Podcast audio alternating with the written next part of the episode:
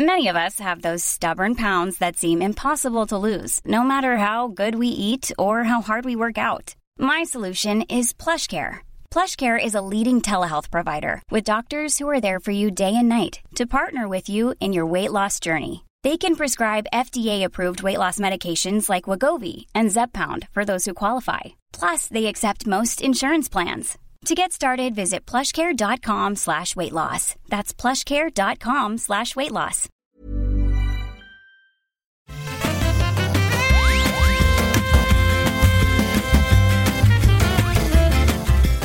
Bonjour à tous et bienvenue dans le rendez-vous jeu épisode numéro 241. On est en mai 2022 et c'est un épisode un petit peu particulier, un peu différent, parce que je suis en vadrouille, je suis de passage rapide à Paris, et j'ai les enfants dans le studio, et du coup, bah, je peux pas enregistrer exactement comme je veux, donc euh, c'était compliqué de faire l'émission normale avec euh, les invités, et pour une fois, pour la première fois depuis peut-être des années, vous allez avoir un épisode avec Patrick seulement. Donc ça sera euh, très intime. hein. Moi, je vais vous susurrer des news gaming à l'oreille et on sera juste, voilà, tous les deux ensemble pour cette aventure de une petite heure pour résumer toute l'actu. J'ai pensé à un moment, je me suis dit, bon, les enfants à la maison, euh, je vais aller dans un café. On va faire ambiance parisienne avec un café, le bruit euh, des, des gens qui discutent en bruit de fond, machin. Et ça, c'est le, le fantasme. Parce que je me suis rendu compte très vite que, en pratique, c'était pas du tout ça. En pratique, c'était des bruits infernaux qui allaient vous complètement vous bouffer euh, toute l'émission. Donc, je suis revenu chez moi pendant le court moment où les enfants sont au parc et on va enregistrer ça. Alors c'est pas mon micro habituel, hein, la qualité sera un petit peu moins bonne. Euh, vous avez des, des, des, bruits de fond. Si je fais comme ça, si je tape sur le clavier, vous allez l'entendre. Mais je vais faire de mon mieux pour que ça vous gêne pas trop. Euh, et puis bah on a un programme qui est quand même cool. J'espère que cette émission vous plaira hein, malgré tout. Et euh, bah on va se lancer avec beaucoup de news, euh, notamment sur euh, des infos de EA, de Microsoft, des résultats financiers. Donc comme d'habitude, les résultats financiers, je vais pas vous en faire euh, bouffer des des tonnes de chiffres, mais plutôt retenir les éléments intéressants pour euh, chaque euh, société. Et puis après, on aura une série de petites news, là encore euh, plutôt intéressantes qu'il fallait pas rater. Avant ça, je vais remercier Plif, Calmant, Olivier F, Christophe Brasseur et le producteur Claude Girel. Vous le savez, ce sont les gens qu'on applaudit comme ça, euh, si vous avez écouté le rendez-vous tech, vous savez que j'ai pas les petits effets sonores, donc je les fais à la main. Ah, bravo, ouais, bravo les patriotes Et oui, c'est les patriotes qui soutiennent l'émission, qui ont rejoint le rendez-vous jeu, le Patreon du rendez-vous jeu depuis la semaine dernière. Donc un immense merci à eux, un immense merci à Claude qui euh, fait partie des producteurs, donc on remercie tous les mois, et un immense merci à tous ceux qui euh, contribuent déjà au rendez-vous jeu. Alors, les news de la semaine, les grosses news. Bon, je fais le jingle à la bouche. Il y a plusieurs choses que j'ai retenues, mais euh, l'une, disons que la news la plus euh, sympa, c'est l'arrivée de Apex Legends mobile. Si vous avez écouté l'after show, si vous faites partie des Patreons et que vous avez des patriotes et que vous avez ce contenu bonus, vous vous souvenez qu'on a beaucoup parlé de jeux mobiles euh, la semaine dernière dans l'after show. Et bah, la semaine prochaine, le 17, très précisément, c'est quoi? C'est lundi le 17, je crois. Et ben il y a Apex Legends mobile qui arrive. Apex Legends continue son petit bonhomme de chemin. Et il arrive euh, la semaine prochaine partout, iOS, Android. Ça devrait être un gros lancement et euh, il s'inscrit dans cette euh, mouvance des jeux, des, comment dire, des vrais jeux, des jeux PC, gamer, console, adaptés au mobile et pas juste des jeux euh, casuals que les gros développeurs euh, font pour essayer de rentrer dans la, dans la hype mobile. Ceci dit, on n'a quasiment pas vu d'image de Apex Legends mobile, donc on ne sait pas tout à fait à quoi s'attendre. On aura la réponse dans. Enfin, on a vu quelques images. Je sais qu'il est en test dans certaines régions du monde, mais là, c'est le lancement euh, un petit peu partout. Évidemment, c'est pas pour les graphismes qu'on va y aller mais pour l'accessibilité euh, où qu'on soit en vadrouille euh, comme moi aujourd'hui par exemple. Entre parenthèses, j'ai été euh, complètement déchiré dans mon, cœur parce que je voulais prendre, je me disais, je vais prendre ma Steam Deck, évidemment, enfin mon Steam Deck, comme on dit, mon ou ma, je veux dire mon, mon Steam Deck, mais j'avais déjà la Switch pour le petit, qui est un complètement malade de Mario Kart, Et, bah, je me suis dit, je vais pas prendre la Switch et euh, le Steam Deck. Euh, c'est arbitraire, hein, le genre des consoles. Euh, et, enfin, généralement, on dit là. Hein, c'est quelqu'un qui dit le Game Boy. Moi, je quitte la table immédiatement. Bref, j'ai pas pris mon Steam Deck. Euh, J'étais complètement dévasté de pas le prendre parce que c'est pile l'occasion d'utiliser cette machine, mais ça faisait quand même trop de trucs à prendre. Puis j'avais plus la place. C'est vrai qu'il est volumineux et c'était pile le moment où j'aurais dû. Bon, on verra euh, les prochaines fois.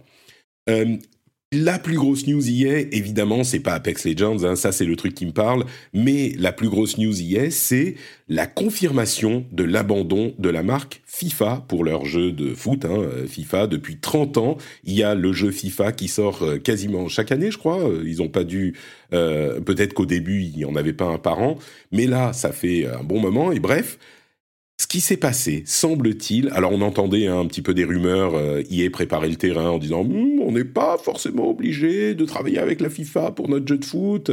Là, ils ont confirmé que à partir de, alors c'est pas cette année, hein, c'est pas pour le jeu de cette année, mais à partir de 2023, ça sera EA Sports FC pour Football Club évidemment, et qu'ils n'auront plus le branding FIFA. Alors ça ne veut pas dire qu'ils n'auront pas euh, les clubs et les joueurs euh, que les gens aiment, hein, parce qu'on vient, on vient vers ces jeux parce qu'on veut les vrais joueurs, les, les, vrais clubs, etc. Et ils ont des deals séparés de la FIFA avec euh, l'UFA, la Premier League, etc. Il y a plein de clubs et de joueurs individuels avec lesquels ils ont des contrats, donc il y aura toujours ça. Mais par contre, le branding FIFA n'existera plus. Et c'est un petit peu difficile de savoir d'où vient cette rupture, parce que on pourrait se dire euh, c'est EA qui voulait plus payer pour euh, la marque FIFA, qui lui apportait peut-être pas énormément.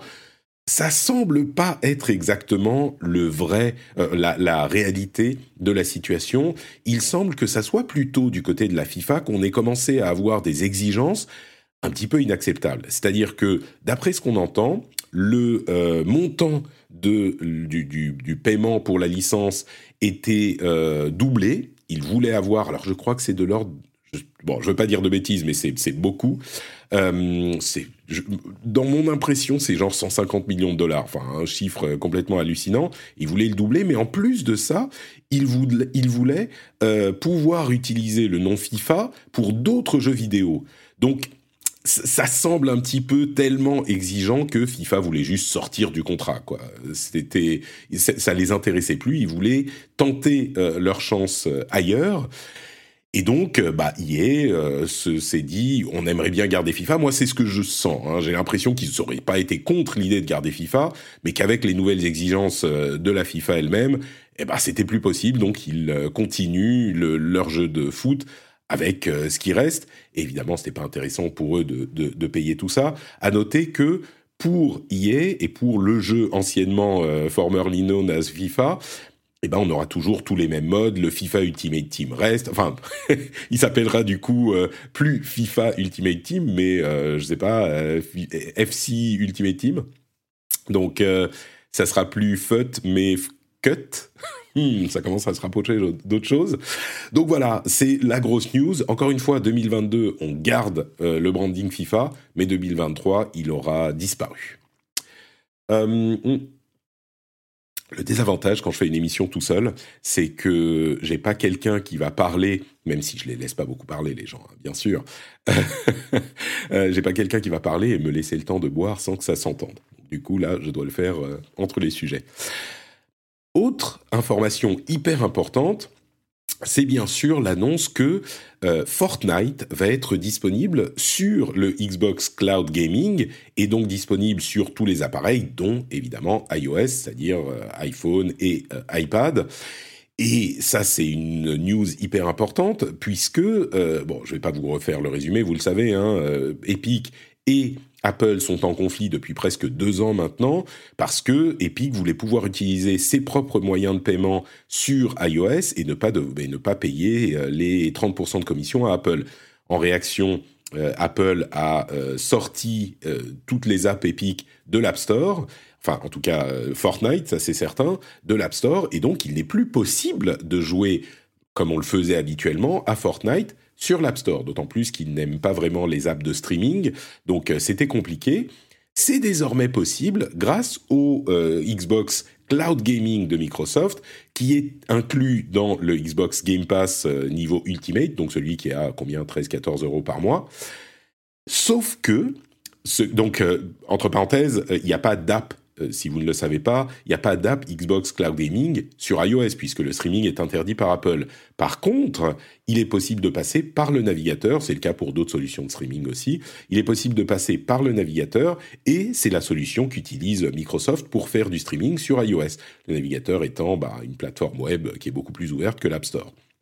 Le truc qui est particulièrement intéressant là-dessus, c'est que, alors non seulement, euh, bien sûr, euh, Fortnite revient sur iOS, ça c'est massif. Mais, et, c'est déjà disponible, hein, vous allez sur, je crois que c'est xbox.com slash play, un truc du genre, et depuis votre navigateur, euh, bah, vous pouvez jouer à Fortnite euh, en plus d'autres, d'autres, des autres jeux du Game Pass si vous êtes abonné. Mais donc, là où c'est hyper intéressant, c'est que dans le cas de Fortnite, puisque c'est un jeu free-to-play, il y en a peut-être d'autres qui sont dans le Game Pass, mais c'est un jeu free-to-play, et eh ben on n'a pas besoin d'être abonné au Game Pass. Là, c'est un changement massif par rapport aux autres jeux euh, du Game Pass et du cloud gaming. C'est que on a juste besoin d'avoir un compte Microsoft. C'est le cas de beaucoup de gens, et puis on peut s'en créer, créer, un sinon, mais il faut quand même avoir un compte Microsoft. Mais une fois qu'on a son compte Microsoft, ben on peut juste aller sur le navigateur sur xbox.com/play, et même si on n'est pas abonné au Game Pass, eh ben on peut jouer à Fortnite. Et donc ça ouvre le truc évidemment à une énorme euh, population de joueurs qui n'y avaient pas forcément accès jusqu'à maintenant. Et ça n'est que le premier d'une série de jeux a priori free-to-play qui devrait être intégré au Game Pass sans besoin d'avoir la... Pardon, je dis qu'il devrait être intégré au Game Pass, c'est pas tout à fait ça.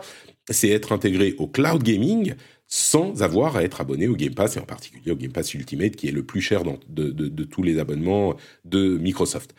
Donc, euh, c'est vraiment important pour Fortnite et Epic, bien sûr, par rapport à leur conflit avec Apple, mais pour Microsoft aussi, euh, qui est en train d'ouvrir le Game Pass et le public potentiel de son service. Encore une fois, je dis le Game Pass, je pense au cloud gaming, qui était jusqu'à maintenant une composante euh, du Game Pass euh, Ultimate, donc qui ouvre le cloud gaming, bah, une population beaucoup plus importante. Et on a eu une communication de Microsoft qui a suivi cette première annonce, qui est euh, leur stratégie de cloud gaming et de, de croissance de cloud gaming qui est un petit peu euh, bah, ce qu'ils appellent ils appellent ça le Xbox Everywhere.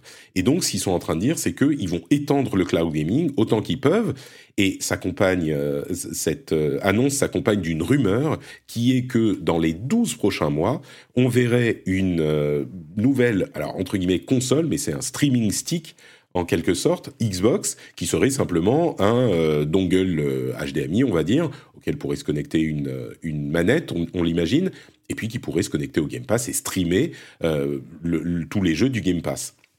Donc c'est une console de streaming qui serait évidemment très bon marché, on l'imagine à, j'en sais rien, je vais dire 59,99 euros, un truc comme ça, euh, peut-être même en dessous des 50 euros, ça serait hyper notable. Alors évidemment, hein, tout le monde le signale, enfin le rappelle à chaque fois, oui, il faut une super bonne connexion. Mais quand on a une super bonne connexion et pas vraiment d'alternative, eh ben ça peut être une solution pour euh, de nombreux joueurs. Le, et puis c'est une solution de relative simplicité par rapport au PC. Euh, ça reste le Game Pass, même d'après les mots de, Phil Spencer, ça reste une solution qui est la solution de rechange, on va dire. Les, joueurs euh, assidus, généralement, ils ont une machine pour jouer en local. Euh, ça reste une solution de rechange quand on n'a pas la possibilité de le faire. et puis, il parle aussi de l'intégration à des télévisions. Ils sont en partenariat avec Samsung pour, pour Samsung pour développer une application euh, pour les télé Samsung, une application Game Pass.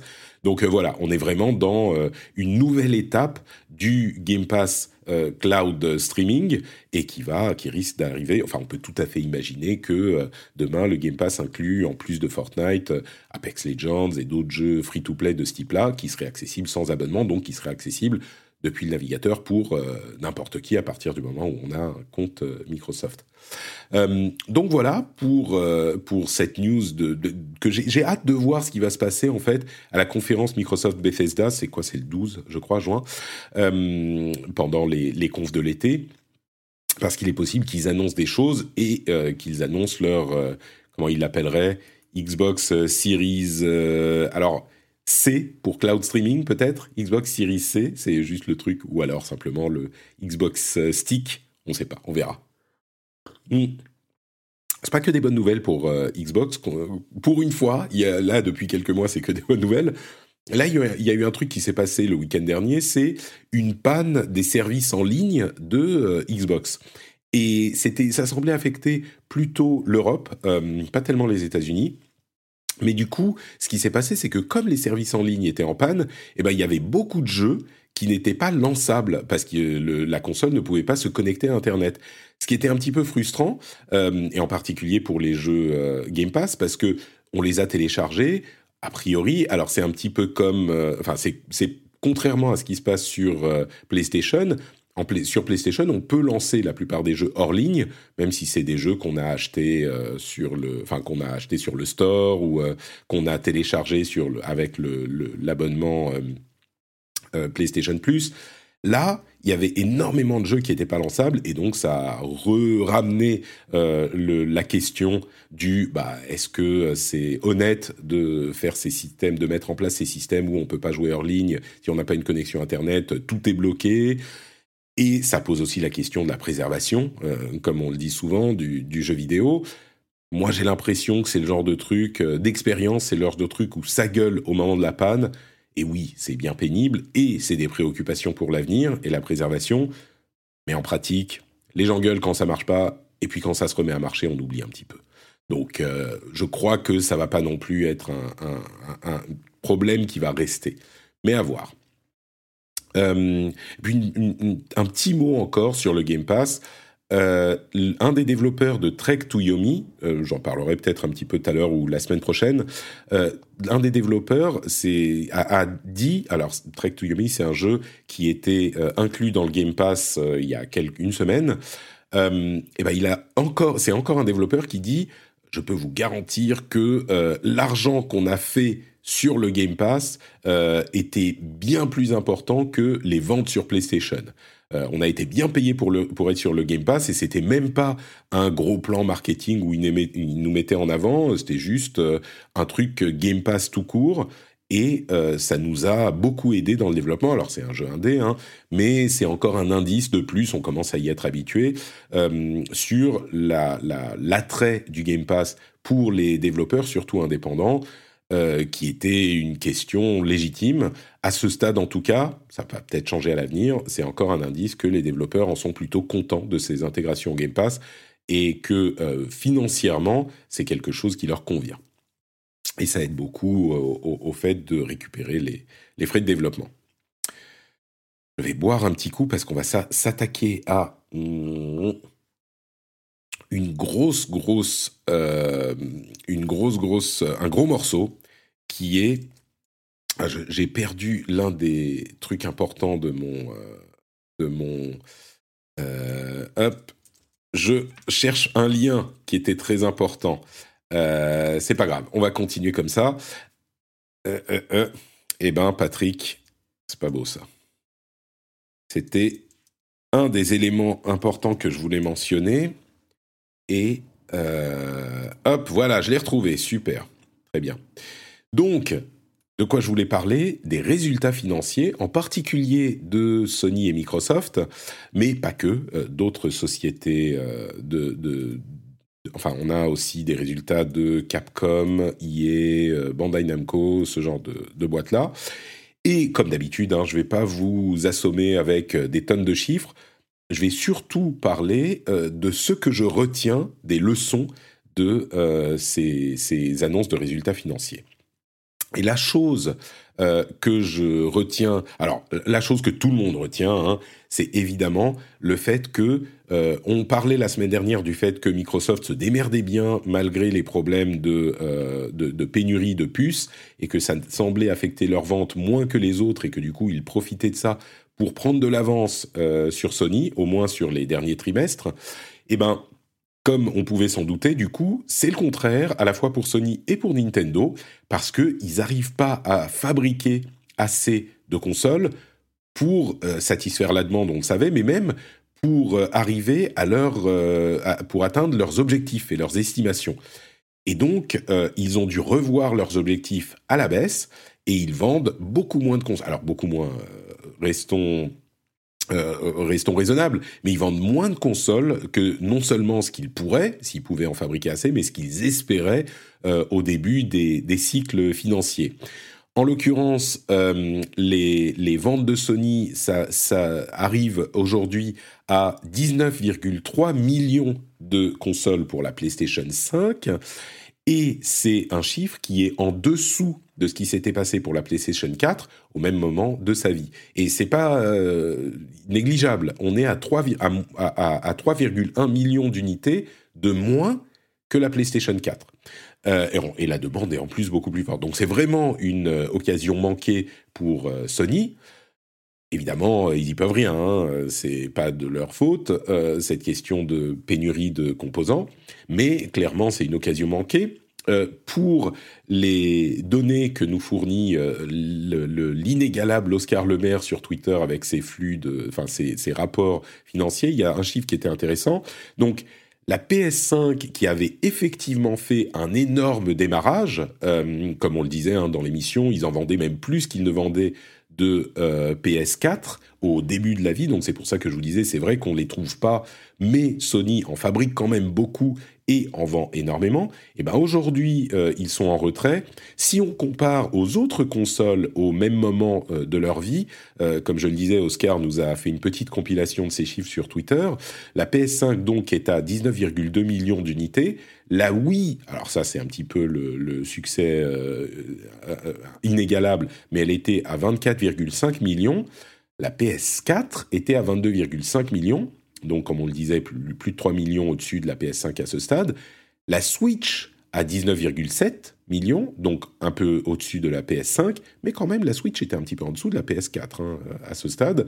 Et la 3DS, c'était 19 millions, euh, et c'est quand même euh, meilleur que la PS3 qui était à 12,7 millions. Alors, ce que je note, c'est que euh, là, c'était une étape qu'il serait possible d'inverser, puisque on l'avait vu hein, avec, par exemple, la Switch ou la 3DS, elles se sont, elles ont peut-être, enfin, la Switch avait pas trop mal démarré, mais la 3DS avait démarré un petit peu décevante par rapport à la DS et elle s'est rattrapée depuis, même si elle n'a pas atteint les, chiffres records des autres. Mais donc, on pourrait se dire, bah, la PS5, elle va réussir à se rattraper aussi et à refaire faire des, chiffres records, c'est possible, mais la pénurie de puces reste, reste problématique pour euh, une bonne partie de l'industrie. Alors, Sony prévoit de vendre quand même beaucoup plus de consoles euh, au prochain, la prochaine année fiscale. Je crois qu'ils sont, euh, qu'ils estiment pouvoir en vendre. Alors j'ai plus les chiffres là, mais en gros une dizaine de millions. Donc ça serait, ça serait pas mal. Ça serait plus que cette année, mais euh, ça reste contraint par euh, les, la pénurie. Hein. Ça, c'est, on, l'a bien compris, et ça reste euh, tout à fait important dans l'évolution de, ce marché, à voir si Microsoft pourra continuer à profiter de cette, de cette difficulté de Sony. je veux parler aussi de Nintendo, un, peu plus en, longueur que les sociétés qui viendront après. Un petit mot quand même pour mentionner, puisque je parle de, Nintendo, qu'il y a eu un Indie World euh, hier, au moment où j'enregistre. Euh, c'était pas incroyable, hein, c'était un petit Indie World avec des jeux euh, sympathiques, euh, certains qu'on avait déjà vus, la plupart, certains qui étaient déjà sortis ailleurs. Donc voilà, je vais pas en parler plus que ça, ça vaut pas vraiment le coup. C'était un Indie World, il n'y a pas eu de grosses grosses annonces. Vous pouvez aller le voir si ça vous intéresse. Mais donc, pour en revenir aux résultats financiers, financiers de Nintendo, ah, pardon, j'ai oublié de dire un truc quand même hyper important sur Sony, c'est que malgré les euh, chiffres décevants de vente de la PlayStation 5, eh ben Sony réalise une année quand même euh, record euh, pour les, les, revenus et les bénéfices. Donc c'est vraiment important à noter, et c'est le truc que je voulais mentionner, même s'ils vendent moins de consoles, alors ils vendent énormément de jeux, euh, et ils réussissent à vendre beaucoup de dématérialisés, euh, on pense aux micro, microtransactions, euh, etc. Et le, la division jeux vidéo continue à porter Sony dans son ensemble, et ils se portent très très bien. Donc il ne faut pas penser, penser que parce qu'ils vendent pas autant de PS5 qu'ils auraient pu ou qu'ils auraient voulu, bah, ça veut dire que la boîte ne va pas bien. Pas du tout, voire même presque au contraire. Du côté de Nintendo, donc, bah, c'est un petit peu la même formule. Euh, ils n'arrivent pas à vendre autant de consoles qu'ils ne, l'auraient voulu. mais ils continuent à se porter extrêmement bien. Euh, ils ont aussi dû revoir leur nombre de consoles vendues à la baisse par rapport aux estimations. Ils, ont pas, ils sont affectés par euh, la pénurie. Mais bah, tout va très bien, ils font beaucoup d'argent euh, et ils espèrent eux aussi, comme Sony, pouvoir en fabriquer plus pour l'année prochaine, plus que ce qu'ils n'ont fait aujourd'hui. On en parlait la semaine dernière, c'était ils espéraient en vendre 20 millions pour la sixième année de vie de la console. Et le truc euh, que je voulais mentionner, là encore, euh, Oscar fait toujours des euh, analyses intéressantes, c'est une, un, regard sur la différence entre l'époque où Nintendo avait deux consoles et maintenant qu'ils n'en ont plus qu'une. Et on peut se poser la question on peut se poser la question de savoir si bah, le fait d'avoir deux consoles, euh, on pense bien, enfin quand on dit deux consoles, c'est une console de salon et une console portable, hein, évidemment. Euh, eh ben, est-ce que c'était avantageux ou pas? Et tant au niveau du chiffre d'affaires que du bénéfice, on se rend compte que euh, avec la Switch uniquement, c'est aussi bien ou mieux que le meilleur de toutes les générations de Nintendo. On a ici euh, des chiffres sur alors la NES, la SNES plus la Game Boy, la N64 plus la Game Boy Color, euh, la, GameCube plus la GBA, la Wii plus la DS, la Wii U plus la 3DS, et puis sur la, dernière euh, colonne, on a la Switch seule. Et ce qu'on constate, c'est que la Switch seule fait aussi bien que le meilleur de l'historique, c'est-à-dire la Wii plus la DS, euh, et qui était à peu près euh, au double des meilleures années précédentes, qui étaient à peu près, on parle en millions d'euros hein, de, de, chiffre d'affaires, et on est à 50 000 millions, donc 50 milliards, euh, je crois, hein, l'échelle importe peu, on est aussi bon que le meilleur, voire meilleur, c'est-à-dire qu'en bénéfice, on a des bénéfices qui sont à 14 000 millions, 14 milliards sur la Switch, contre 13 sur la génération Wii plus DS. Donc en bénéfice, on est même meilleur que ce qu'on avait fait de meilleur avant. Euh, c'est vraiment les, les, la confirmation que cette stratégie de Nintendo de se concentrer sur une console euh, plutôt que deux fonctionne. Alors c'est peut-être exceptionnel parce que la Switch a un succès exceptionnel. On ne sait pas si ça pourrait fonctionner avec euh, une nouvelle génération de Switch. Mais là, ça semble indiquer quand même que non seulement au niveau des ventes et des résultats euh, commerciaux, peut-être même que le fait pour la société elle-même de se concentrer dans le développement de jeux sur une machine plutôt que deux lui permet de connaître un succès qui est euh, meilleur que à l'époque où ils devaient diviser leur attention. Et puis, on note aussi que Nintendo, euh, c'est Furukawa, le, le, président maintenant, euh, a mentionné le fait que la prochaine console, bah, ils y pensaient beaucoup. Il a dit concrètement aux investisseurs et aux journalistes, c'est un major concern, donc c'est un sujet de préoccupation majeur.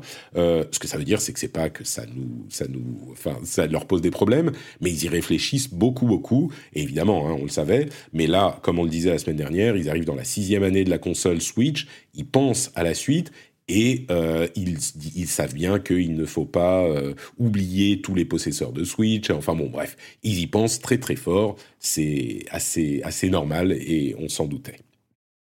Donc voilà, ce qu'on retient pour Sony et Nintendo, c'est que bah, la pénurie de euh, composants, qui devrait d'ailleurs durer jusqu'à 2024, on pense maintenant, bah, les affecte beaucoup et on n'ose à peine imaginer ce que ça serait s'ils pouvaient vendre autant de consoles qu'ils le voulaient. Ça, c'est la grande, la grande comment dire, occasion manquée, comme je disais, en particulier pour Sony. Hein. Nintendo continue à en vendre, euh, je crois que c'est quelque chose comme... Euh, euh, une vingtaine de millions, peut-être un petit peu moins pour les Switch. rien que sur le quatrième trimestre, ils en ont vendu un peu plus de 4 millions. donc, on a quand même des, des, des gros chiffres. Chez Sony, euh, sur le quatrième trimestre, ils en ont vendu que 2 millions. Hein, donc il y a vraiment un gros, euh, un gros problème d'approvisionnement de, leur côté. C'est ça qu'on retient, même s'ils vont très bien, ils font des années records. Et du coup, les années records, bah, c'est un petit peu la même chose du côté des développeurs. Euh, on a eu les résultats de Capcom, Bandai Namco et Electronic Arts. Et bah, c'est un petit peu le même, la même chanson partout tout va bien, tout va bien, tout va bien. Alors eux, ils n'ont pas le problème d'approvisionnement de, puces, hein, puisqu'ils n'ont pas de, matériel. Mais du côté de Capcom, année record. Du côté de Bandai Namco, année record. Et du côté d'EA, eh ben, année record aussi.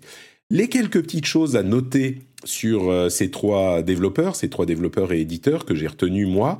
Euh, du côté de Capcom, euh, on est à euh, une dynamique qui est comparable à celle qu'on avait. Quand je dis année record, ça c'est pas forcément que c'est la meilleure année de leur histoire, hein, mais on est dans ces eaux-là.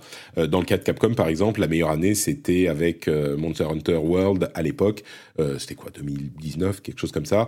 Et donc là, on est à peu près dans ces eaux-là. Mais eux, ils sont portés par bah, Resident Evil, Evil 8, Monster Hunter Stories 2, Monster Hunter Rise qui est arrivé sur PC, etc., etc. Donc là, on est à des ordres d'idées qui sont un petit peu en dessous du milliard pour le chiffre d'affaires euh, pour l'année qui va de avril 2021 à mars 2022 et à peu près à 300 millions pour le bénéfice. Euh, alors quand on compte euh, opérationnel ou net, ça change bien sûr, mais moi, je ne suis pas comptable, je ne saurais pas vous dire exactement ce que ça change, mais en gros, le bénéfice net, c'est vraiment ce qui reste quand on a enlevé tous les frais à la fin de, euh, de, l'exercice fiscal, et ils sont à 237 millions, donc euh, ça va. Du côté de Bandai Namco, on est dans le même ordre d'idées, euh, plus ou moins pour, alors vous allez voir que je compare à d'autres choses après, hein, mais euh, dans le même ordre d'idée, puisqu'on est en centaines de millions pour le bénéfice euh, net, on est à 675 millions, chiffre d'affaires quand même beaucoup plus important, de 6,4 milliards, mais il faut pas oublier que Bandai Namco, ils ont aussi beaucoup d'autres activités que le jeu vidéo. Euh, et ce qu'il faut noter pour euh, Bandai Namco, c'est que leur division de jeux vidéo est vraiment portée par Elden Ring, le succès qui est inattendu pour, pour Elden Ring, puisqu'ils estimaient euh, les, objectifs de vente étaient à environ 4 millions d'exemplaires, euh, et en réalité, ils ont fini par faire, ils sont aujourd'hui à 13,4, je crois, alors que le jeu est sorti en février, hein, bien sûr. Donc euh, c'est un succès absolument phénoménal pour Bandai Namco, et ça a porté un petit peu leur, leur division jeux vidéo, alors qu'il est sorti il n'y a pas si longtemps. Et un, autre truc à noter du côté de, Mandai, c'est que ils ont euh, fermé un nouveau jeu mobile Tales of, euh, Tales of Luminaria, qui était sorti en novembre. Donc euh, c'était un petit peu un gacha, hein, et malheureusement pour l'équipe de développement, ils, ne pourront pas euh, finir leur histoire, euh, l'histoire du, du, jeu, puisque bah ça a pas marché du tout. Ils avaient déjà fermé Tales of Crestoria, qui était le précédent. Il y en a encore un qui traîne, hein, un Tales of, mais au Japon c'est un petit peu un, un domaine, un, un, truc particulier pour eux, mais Tales of, du coup, Luminaria n'aura duré que six mois et doit maintenant s'arrêter. Enfin, il va s'arrêter en juin ou en juillet. Euh, c'est un nouvel échec euh, pour Bandai Namco au niveau du mobile, euh, ce qui est notable à un moment où le mobile est un petit peu en effervescence par ailleurs. Effervescence, j'exagère peut-être un petit peu, mais il y a beaucoup de gens qui tentent des choses pour le, mobile. Euh, et puis, euh, on est du niveau. Euh, le, dernier truc que je voulais mentionner, c'était Electronic Arts, qui est un petit peu aligné sur Bandai Namco au niveau de la quantité de chiffre d'affaires. on est à 6,6 milliards chiffre d'affaires et puis bénéfice net 749 millions. Donc pour eux, ça va très bien aussi. on parle bien sûr pour tout ça de l'année fiscale je l'ai mentionné, je crois, mais avril 2021, euh, mars 2022. Donc c'est une année fiscale d'un an. Et donc, pour euh, tout va très bien aussi. Euh, ce que je note pour EA, c'est que euh, ils sont, alors d'une part en train de repenser à la manière dont fonctionne euh, Battlefield, c'est-à-dire qu'ils ont Battlefield 2042, ils ont dit bah, on repart à zéro. Ils ont Battlefield mobile qui devrait arriver fin d'année, peut-être début d'année prochaine, qui est un gros morceau aussi. Apex Legends qui arrive la semaine prochaine bien sûr. Ils ont annoncé un jeu Seigneur des Anneaux mobile et les héros de la Terre du Milieu. Alors ça, je vous avoue que je sais pas trop ce que ça va donner. Hein, on verra. Ils ont des projets bien sûr, hein, des projets comme le remake de Dead Space, euh, ce genre de choses, euh, des, les, histoires dont on parlait avec FIFA.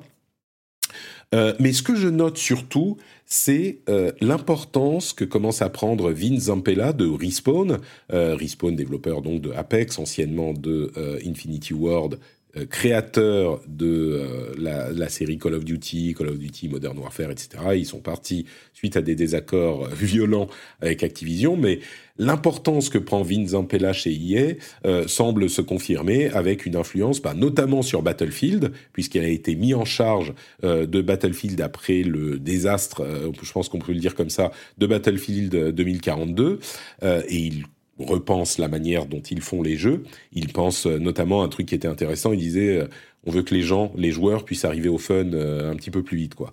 Et je ne sais pas si ça conviendra aux joueurs de Battlefield, mais clairement, c'est une formule qui a marché pour Call of Duty. Je ne pense pas qu'ils vont transformer Battlefield en Call of Duty quand même, même si Zampella était sur Call of Duty, mais peut-être qu'il y aura une influence peut-être un peu positive sur les prochains Battlefield. On verra quand ils sortiront. Pour le moment, on n'a pas de date. Euh, donc voilà, tout va bien euh, pour les développeurs euh, de jeux vidéo. Ils sont contents et à vrai dire, en tant que joueur, on est plutôt content aussi puisque ça nous fait plus de, de, jeux de meilleure qualité. Donc voilà pour les gros morceaux je vais en profiter pour vous rappeler le Patreon hein, un petit peu rapidement. Vous savez ce que c'est le Patreon. Le Patreon, c'est le moyen de soutenir euh, l'émission, de soutenir le rendez-vous jeu. Si vous appréciez, si on passe de bons moments ensemble, si vous dites ah, cool, un petit rendez-vous de jeu, je vais passer un bon moment dans les transports où je vais pouvoir euh, slacker au, boulot euh, et bosser, faire semblant de bosser en écoutant mon émission eh bien, euh, je vous encourage à aller sur patreon.com slash rdvjeux, puisque c'est vraiment le gros pilier euh, de l'émission euh, financièrement. C'est comme ça qu'elle fonctionne, qu'elle est financée. c'est comme ça que je paye les couches de la tite et, ce genre de choses. Donc, patreon.com slash rdvjeux, je vous remercie très, très, très chaleureusement de participer à cette communauté, puisqu'en plus, bah, quand on fait partie de la communauté des patriotes, on est des gens cool, on s'amuse sur le Discord, on est parfois dans le euh, chat du, Twitch quand euh, je fais les émissions en live, c'est pas le cas aujourd'hui, mais c'est souvent le cas, généralement le jeudi midi et euh, on est quelqu'un de cool et de sympa. Donc si vous voulez être quelqu'un de cool et de sympa et me payer un petit café, hein, vous vous dites, l'émission, le rendez-vous jeu, ça vaut bien un petit café à Patrick, euh, et ben vous pouvez aller sur patreon.com slash rdvjeu, le lien est dans les notes de l'émission. Many of us have those stubborn pounds that seem impossible to lose, no matter how good we eat or how hard we work out. My solution is PlushCare. PlushCare is a leading telehealth provider with doctors who are there for you day and night to partner with you in your weight loss journey. They can prescribe FDA-approved weight loss medications like Wagovi and Zepbound for those who qualify. Plus, they accept most insurance plans. To get started, visit plushcare.com slash weight loss. That's plushcare.com slash weight loss. I'm Sandra, and I'm just the professional your small business was looking for. But you didn't hire me because you didn't use LinkedIn jobs. LinkedIn has professionals you can't find anywhere else, including those who aren't actively looking for a new job, but might be open to the perfect role, like me. In a given month, over 70% of LinkedIn users don't visit other leading job sites. So if you're not looking on LinkedIn, you'll miss out on great candidates like Sandra. Start hiring professionals like a professional. Post your free job on linkedin.com/people today. Peut-être que je peux dire un petit mot sur euh, Trek to Yomi avant de euh, me lancer dans les petites news un petit peu plus rapides. Trek to Yomi, donc, c'est un jeu qui est disponible sur le Game Pass et qui est un jeu vraiment particulier. Euh, j'y ai joué un tout petit peu, hein, donc euh, je vais pas faire très long, j'ai pas vraiment une légitimité à vous parler du jeu dans son ensemble, c'est juste des impressions, mais j'ai l'impression, alors j'ai l'impression que les impressions, c'est ce qui compte le plus pour Trek to Yomi. C'est un jeu qui est euh, assez simple dans son gameplay. On a une, un, personnage qui est en... c'est même pas de la plateforme, hein, on est sur un plan en 2D et puis on se bat avec une épée de samouraï. Et on a différents combos, différents euh, mouvements bloqués, machin. Bon, ça c'est super classique. Mais la raison pour laquelle le jeu est intéressant, c'est évidemment son esthétique. Je pense que vous avez vu euh, les trailers de Trek to Yomi. Eh ben, on est vraiment dans la tentative de recréer une ambiance à la Kurosawa. Euh, encore plus que ce qu'on avait vu avec le mode Kurosawa dans Ghost of Tsushima, mais on est presque en fait dans la recherche esthétique euh, dans quelque chose qui est comparable à ce que faisait Cuphead avec les dessins animés euh, des c'était quand les années 50 euh, quelque chose comme ça. Donc là on est vraiment on, sent que le développeur s'est dit est-ce que je peux faire un truc comme ça, quoi?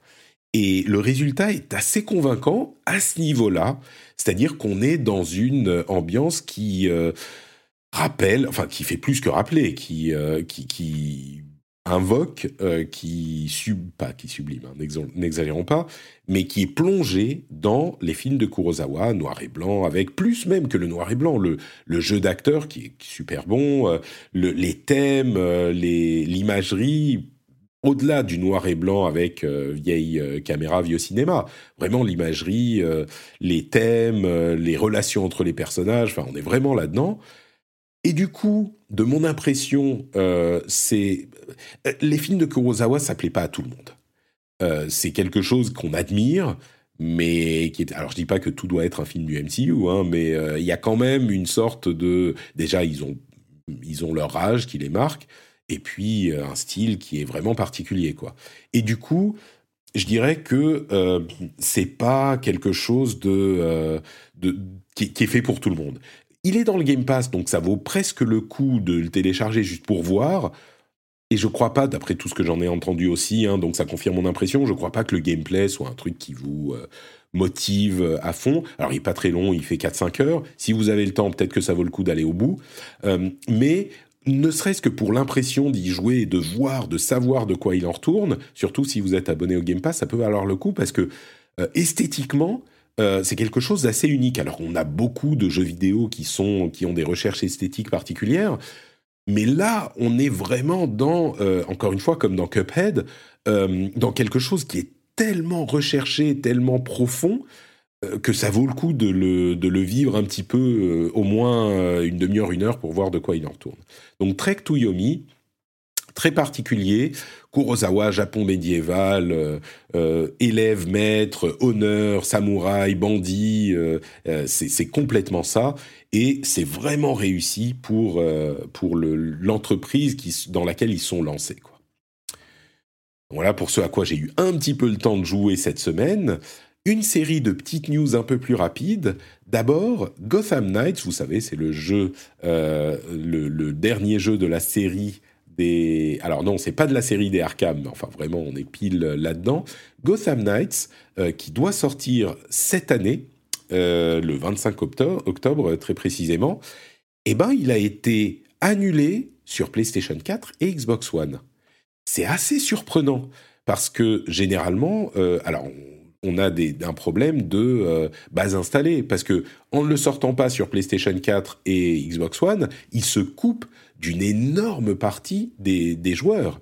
Alors il sera sur PC aussi, hein, mais du coup c'est PC, PS5, Xbox Series X et Series X et S. Euh, et, c'est étonnant de voir Warner Brothers, qui est quand même euh, un développeur, éditeur euh, qui est, on, on, le pense, dans la ligue des EA, Activision, machin, ils font ça pour l'argent, quoi. Alors, soit le jeu était vraiment, vraiment pas fonctionnel au niveau technique sur les consoles d'ancienne génération. Ils se sont dit bon, on a eu des, on a vu combien de fois on a vu des problèmes. Euh, hmm, un petit, un petit peu de boisson pour s'hydrater la gorge. Combien de fois on a vu des problèmes avec des jeux qui, qui tournaient pas sur ces machines, qui sont rétamés, ça fait des scandales.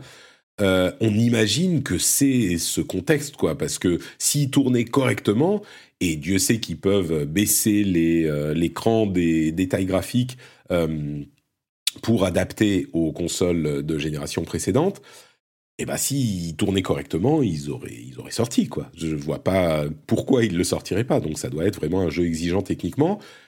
En même temps, alors donc c'est vraiment notable hein, le fait qu'il annule sur PS4 et Xbox One euh, pour l'attitude commerciale d'un développeur distributeur. Euh, et puis à côté de ça, il y a un trailer qui est sorti, enfin une séquence de gameplay commenté qui est sortie pour le jeu au, même moment, où il montre euh, le gameplay de deux des quatre personnages. Et je dois avouer, vous savez que moi je suis client hein, de ce genre de choses. Hein. Je suis vraiment euh, fan des Batman Arkham, euh, des jeux open world, monde ouvert euh, de ce type-là, action, troisième personne, système de combat à la Batman, très facile, très arcade. Et en voyant les 13 minutes de gameplay, alors je vais pas vous dire que ça me, que ça me plaît pas, ça me plaît, mais bon sang que c'est scolaire, quoi. C'est alors c'est WB Games Montréal, Montréal qui le développe, et c'est ceux qui avaient fait Arkham Origins, qui était lui aussi, qui n'était pas mauvais, mais enfin qui atteignait certainement pas le niveau d'excellence des précédents Arkham. Et là, j'ai pas besoin que chaque jeu euh, réinvente euh, le fil à couper le beurre. Mais euh, en le voyant, sur les 13 minutes, j'ai l'impression que n'importe quel joueur qui a joué aux Arkham précédents aurait pu établir 100% de ce qu'on voit dans le trailer. Mais 100%, c'est du super classique. on a des de l'exploration de l'open world euh, en, comment dire avec différents artifices. On a deux personnages, hein, donc Nightwing et Red Hood, euh, qui sont euh, qui se déplacent avec différents moyens dans l'ensemble de la ville. Puis ils vont voir des malfaiteurs en train de malfaiter, en train de mal faire. Et ils vont les attaquer. Et puis il y a le système de combat à la Batman. Et puis il y a des phases un petit peu stealth. Et puis il y a, enfin, c'est complètement l'open world de ce type-là à 100% avec la petite, enfin nouveauté quand même, facteur différenciant qui est qu'on peut jouer à deux en coop. Ça, ça a l'air cool. Euh, et puis ça a l'air de bien tenir la route aussi. Hein. Mais le combat qu'ils ont montré de Nightwing, bah, ça avait l'air très classique, un petit peu Batman. Le combat de Red Hood, il a des flingues qui euh, tirent des balles non létales. Ok, d'accord. Enfin bon, c'est comme euh, le, le, véhicule de Batman dans Arkham Knight à l'époque il électrocute les gens, donc il les tue pas. Ok, très bien, mais là, il a quand même des flingues un petit peu à la, à la euh, Devil May Cry. Sauf que il a juste les flingues. Il saute pas en l'air, il tape pas avec son épée, c'est juste les flingues. Ça a l'air euh, bon. Voilà, je, je veux pas juger le jeu avant que de l'avoir eu entre les mains. Je pense que ça me plaira, mais c'est hyper euh, classique à un niveau qui moi me, me fait mettre une petite pause quoi. Bon, voilà pour Gotham Knights. Euh, vous aimez Godzilla et King Kong Eh ben, il y a un event dans Warzone qui euh, inclut Godzilla et King Kong, c'est l'event Monarch, qui est un, euh, partenariat avec le film du même nom, enfin Godzilla vs Kong, qui était sorti il y a un an déjà, qui était bon, un bon délire, comme souvent ce genre de film. Et, ça confirme qu'on a, alors ça va durer deux semaines environ, ça confirme qu'on a effectivement Godzilla et King Kong sur la map de Call of Duty Warzone, ce que moi je trouve formidable. Euh, j'espère que j'aurai le temps de le lancer à un moment pour voir ça, et on peut euh, alors on peut soit se battre contre eux un petit peu pour leur faire autant de dégâts que possible, évidemment on va pas les faire tomber, hein, mais après du coup on peut les appeler euh, leur pouvoir dans notre partie de Battle Royale, dans la même partie, ceux qui ont fait le plus de dégâts vont pouvoir appeler le euh, laser de Godzilla ou le, les coups de patte euh, de King Kong. Enfin, ça a l'air super marrant, complètement n'importe quoi. J'essaierai de, de, m'y essayer un petit peu. Lego a annoncé un jeu. Euh, alors, annoncé pas tout fait, hein, mais c'est un jeu Lego Smash qui va arriver cet été il était, si je ne me trompe pas, déjà disponible sur mobile depuis quelque temps, mais peut-être qu'il fera partie de ces jeux euh, mobiles qui connaîtront une seconde vie en arrivant sur euh, PC et console. Là, on est un petit peu partout. Hein. Euh, ah pardon, je, il n'arrive pas sur console. Autant pour moi, c'est Switch, Xbox One X, enfin One et Series, PS4, PS5. il arrive cet été et c'est marrant parce que du coup, Lego, c'est un univers parfait pour ce genre de jeu. En plus, avec la customisation des, personnages qui est infini avec des trucs Lego. Alors je ne sais pas s'il y a encore de la place pour un nouveau euh, Smash-like, mais bon, Lego Brawls arrive à cet été euh, sur euh, toutes ces plateformes. C'est plutôt rigolo. Qu'est-ce que je voulais dire d'autre? Le jeu Avatar de Ubisoft est toujours prévu pour cette année. Alors on en entendra peut-être parler euh, au, à l'E3 qui n'est pas l'E3, les confs de l'été. Ça semble même probable, hein, parce qu'il s'il confirme encore qu'il est prévu cette année, bah, il serait temps d'en parler un petit peu plus, de montrer de quoi il s'agit. Évidemment, euh, je pense qu'ils euh, exigent une sortie cette année, parce qu'il y a Avatar 2 qui sort cette année aussi. Et bah, c'est une opportunité marketing difficile à rater, hein, un truc comme ça. On devrait aussi entendre parler de Final Fantasy XVI enfin, puisque euh, il semble qu'il soit presque fini. Il est prêt d'être fini. Euh, et il y a un trailer qui arrive bientôt. Et du coup, bah, un trailer qui arrive bientôt, on pense évidemment à la conf, on peut imaginer la conf Sony euh, de, des confs de l'été. Donc là, dans quelques semaines, quoi, ça arrive, quoi, trois semaines, quelque chose comme ça. Donc enfin, des infos sur Final Fantasy XVI. NetEase Games va aussi faire sa conférence. Là, c'est bientôt, hein, c'est la semaine prochaine, c'est le 20 mai. Euh, et une conférence NetEase, évidemment, c'est important. C'est l'un des plus gros euh, créateurs de jeux vidéo, très concentré sur l'Asie hein, quand même. Euh, il y a notamment, enfin leur gros gros succès de ces derniers temps, c'est Naraka Blade Point, qui est un battle royale à, armes de, de, comment on dit, armes de mêlée, donc épée, couteau, etc.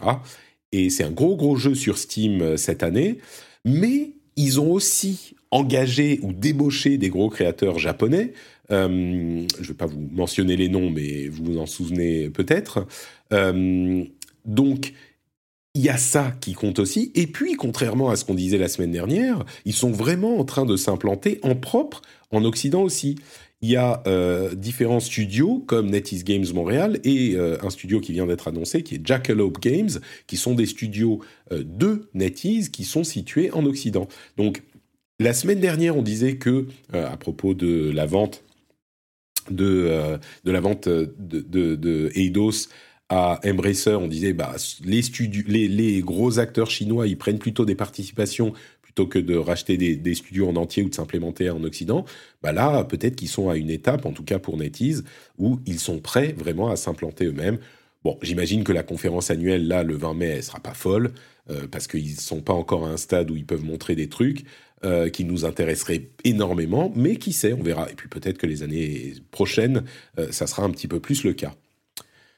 Euh, encore quelques news rapides. Le niveau, le, jeu, l'option, le mode, voilà, je cherche mes mots. Le mode facile de Sifu est enfin arrivé. Donc, si vous aviez testé Sifu et que vous aviez été rebuté par la difficulté, vous pouvez y retourner et jouer en mode facile. Euh, vous pourrez voir la, majesté esthétique euh, de ce jeu-là. Donc, euh, si vous l'avez dans votre catalogue, c'est peut-être le moment d'y retourner. Et je voulais mentionner quand même l'échec retentissant de Babylon, Babylon's Fall, pour lequel il y a eu, à un moment, il y a quelques jours, un seul joueur connecté euh, alors sur PC hein, spécifiquement, euh, mais pour ce jeu de, euh, alors édité par Square, mais développé par Platinum, voilà, j'y arrive. C'est un échec retentissant et c'est encore un exemple du fait que bah, les jeux services, tu t'inventes pas euh, créateur de jeux services. Alors on a beaucoup mentionné avec euh, avec euh, Avengers, mais c'est que un exemple parmi beaucoup. on pourrait parler de de, de Halo Infinite qui encore avec sa saison 2, les, les, développeurs doivent s'excuser de... Alors c'est un petit peu bumpy le lancement de cette saison 2, il y a que deux nouvelles cartes, il y a un mode qui est sur une seule carte, il y a c'est vraiment la confirmation que le jeu service, bah, c'est pas si facile que ça. C'est pas euh, tu mets des jeux avec euh, un petit peu de contenu en plus et puis l'argent rentre. Ça me fait penser un peu au développement de MMORPG euh, au milieu des années 2000, début 2010 plutôt, où tous les développeurs se disaient Oh, regardez, World of Warcraft, ça marche super bien, on va en faire un aussi. Et ils sont tous plantés les uns après les autres. Enfin, bon, tous plantés, pas vraiment, hein, parce qu'il y en a qui fonctionnent encore et certains même bien. Mais simplement, bah, tu peux pas décider que tu vas le faire et que ça va marcher. Et là, c'est une leçon que sont en train euh, d'apprendre euh, des développeurs pour le domaine du jeu service. Et dans le cas de Babylon Fall, enfin, il y a un Babylon's Fall, il y avait un moment un joueur. C'est marrant parce qu'il a tweeté, il a dit oui, oui, c'est bien moi, j'y joue, c'est moi qui suis le seul joueur sur Babylon's Fall. C'était, euh, c'était plutôt rigolo. Euh, et puis, le Summer Games Fest euh, va faire son keynote d'introduction le 9 juin, donc le lancement des confs de l'été, ça sera le 9 juin. Comme je le disais, ça arrive vraiment bientôt, très très vite. Euh, et puis, dernière note, il y a une vidéo de de, des, capacités, des possibilités de l'Unreal Engine 5, qui est hyper impressionnante, qui a beaucoup tourné sur Twitter et, Facebook, qui est une vidéo d'un développeur japonais qui a modélisé une station euh, de train au Japon et qu'il a modélisé d'une manière qui est tellement impressionnante, c'est vraiment photoréaliste. Et c'est hyper intéressant parce que il le filme un petit peu en mode euh, bah, j'ai mon appareil photo, enfin mon, téléphone, et je filme moi qui suis dans cette station. Et franchement, si vous ne savez pas que c'est une euh, démo d'un jeu, enfin d'un, en image de synthèse, jamais vous pourrez dire que c'est pas vrai. C'est vraiment impossible. L'éclairage est incroyable, les détails sont incroyables, les textures sont folles, enfin vraiment. Et au milieu de la vidéo, c'est, vraiment le jour. Hein. On a le grand soleil, machin, et tout à coup, au milieu de la vidéo, toutes les lumières disparaissent et on passe en nuit. Mais vraiment au milieu. Et c'est à ce moment qu'on se dit, mais oula, qu'est-ce que c'est que ça? Et en nuit, bah, du coup, c'est la nuit partout, très sombre, avec l'éclairage euh, au néon, et ça fait penser à un, jeu d'horreur, un Silent Hill, un truc comme ça. Et c'est hyper impressionnant d'un point de vue réalisme. Alors évidemment, ça ne veut pas dire que tous les jeux ressembleront à ça, parce que là, c'est l'environnement très contraint, restreint d'une démo, donc c'est un petit peu, euh, un petit peu particulier. Mais ça donne un petit peu une ouverture sur ce que pourront être les jeux peut-être en fin de génération ou euh, sur la génération suivante. On arrive à des niveaux de photoréalisme qui sont absolument saisissants. Euh, si vous voulez trouver les vidéos, je vais vous dire, enfin vous voyez Unreal Engine 5 euh, Train Station, je dis métro, c'est pas un métro, c'est un train, c'est Echu Diamond Station. Donc Echu Diamond Station, vous cherchez ça et vous le trouverez très facilement vous venez demander dans le Discord hein, si quelqu'un peut vous la linker. Sûr que quelqu'un le fera. Le lien vers le Discord est sur euh, les, les notepatrick.com ou même dans les notes de l'émission. Vous pouvez nous rejoindre euh, sur le Discord. On s'y amuse bien. Et voilà, c'est tout pour cet épisode euh, un petit peu particulier, un petit peu spécial. J'espère que vous avez passé un bon moment, une bonne petite heure en ma compagnie. La semaine prochaine, on sera de retour euh, à la normalité. On revient aux euh, épisodes normaux. Alors le rendez-vous tech, pas tout à fait parce qu'on enregistre le lundi soir, mais je ferai peut-être un truc en live euh, le mardi midi sur Twitch, en remplacement de l'enregistrement de l'émission elle-même. Mais le rendez-vous jeu, ça sera jeudi midi sur Twitch moins qu'il une, catastrophe, hein, on ne sait jamais. Euh, mais donc, on sera de retour à la normale. Euh, dites-moi sur euh, Twitter ou sur le Discord si ça vous a plu, cette petite émission avec juste moi dans vos oreilles, en intime, juste tous les deux. c'est Alors, c'est pas un truc que je ferai souvent, hein, mais peut-être que de temps en temps, par la force des choses, je serai amené à le, faire. dites-moi si ça vous a plu, si vous avez passé un bon moment, ce que vous avez aimé, ce que vous avez peut-être un petit peu moins aimé. C'est toujours bon à prendre les retours. Et puis on se retrouve du coup euh, dans une semaine. Entre-temps, euh, n'oubliez pas le Discord bien sûr, euh, Twitch jeudi midi pour l'enregistrement en live, et puis évidemment le Patreon, patreon.com slash rdvjeux. si vous voulez me payer un petit café, un petit sandwich, qui sait, peut-être que vous voulez me payer un bon repas au restaurant, c'est possible aussi, mais déjà un petit café, ça fait très très plaisir, et puis ça sert, hein. il n'y a pas de de, de, de, de, comment dire n'y a pas de petits de profits, il n'y a pas de petits de petites contributions. Donc, euh, si vous appréciez l'émission, patreon.com/slash rdvjeux. Je vous fais de grosses grosses bises à tous et toutes et je vous donne rendez-vous dans une semaine pour un nouvel épisode. Ciao ciao. Un petit peu de, bisous ASMR. Ciao à tous et à toutes. C'était c'est pas que je voulais dire à toutes en ASMR. Je voulais dire en fait ciao à tous et à tous et à toutes. Au revoir. À la semaine prochaine.